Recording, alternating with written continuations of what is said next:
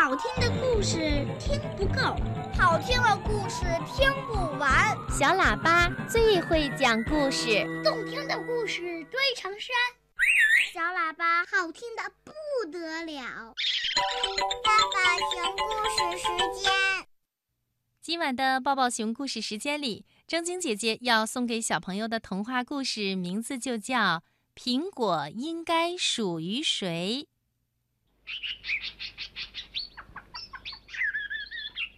在一个小树林里，有一棵苹果树。苹果树下有一根被挖空的大圆木头。小松鼠的家在苹果树上，小白兔的家在苹果树下的大圆木头里。这天早上，小松鼠高兴地叫道：“小白兔！”小白兔，快来看呀！我的苹果树开花啦！小白兔从苹果树下的圆木头房子里探出头，也惊叫道：“哇，太漂亮了！”小松鼠，它一边说着，一边用粉红色的小鼻子去闻白色的花朵。嗯，我好像都已经闻到苹果的香味儿了。哦，太棒了！小松鼠叫道：“这是我的苹果树上结的第一个苹果。”哎，小松鼠，要过好些日子，这朵白色的花才能变成苹果呢。小白兔提醒他说。于是呀，在春天的每一个早晨，小松鼠都要盯着苹果花。看它长得怎么样了。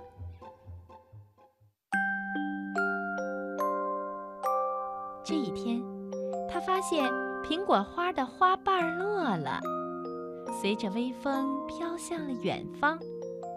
小松鼠又叫道：“小白兔，小白兔，快来看呀！我的苹果树上结了一个小小的青苹果。”这个苹果一开始就长得不错，小白兔一边说，一边盯着苹果。你看，它现在已经长得很圆啦。嗯，太让人高兴了。我呀，我都等不及看着它一点一点慢慢的长大了。可是，小松鼠。在这个苹果变成一个又大又甜的果实之前，它还会经历好多风风雨雨。小白兔又提醒小松鼠：“小松鼠啊，每天还是盯着苹果，看着它一天比一天长得更大更圆。”夏天快过去了。苹果从青绿色变成了粉红色，不久，粉红色的苹果上又出现了一片片的红色。在一个晴朗的秋天，小松鼠大声地叫：“小白兔，小白兔，快来看呀！我的苹果全红了，它终于熟啦！”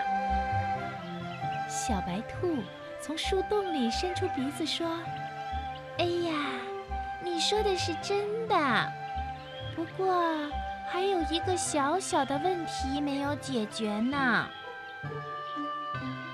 嗯，什么问题呀？”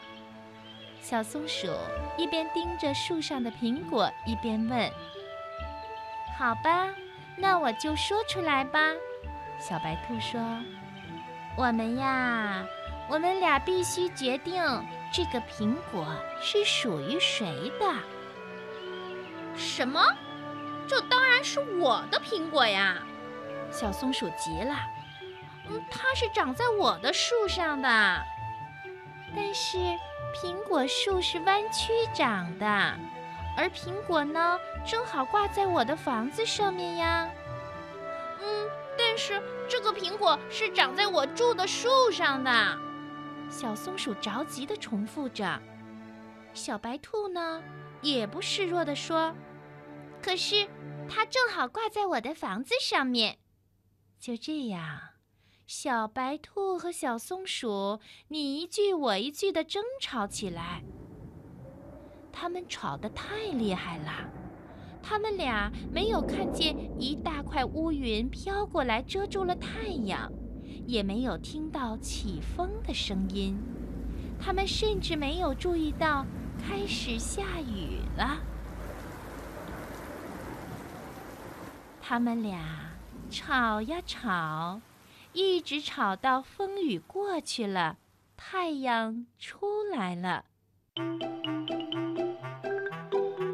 这时候，们好像听到有人在叫：“小白兔，小松鼠，快来吃蛋糕！”是金花鼠拿着一个大蛋糕，上面还点缀着好些苹果酱。嗯，闻起来真香啊！小白兔说：“嗯，它看上去又新鲜又有一股果味儿。”这是什么蛋糕啊？小松鼠问金花鼠。金花鼠告诉他们说：“这是苹果蛋糕。刚才呀，下雨的时候，有一个非常美丽的熟苹果滚到我屋里来了。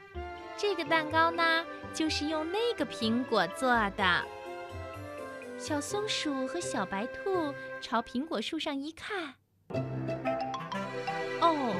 树上的苹果不见了。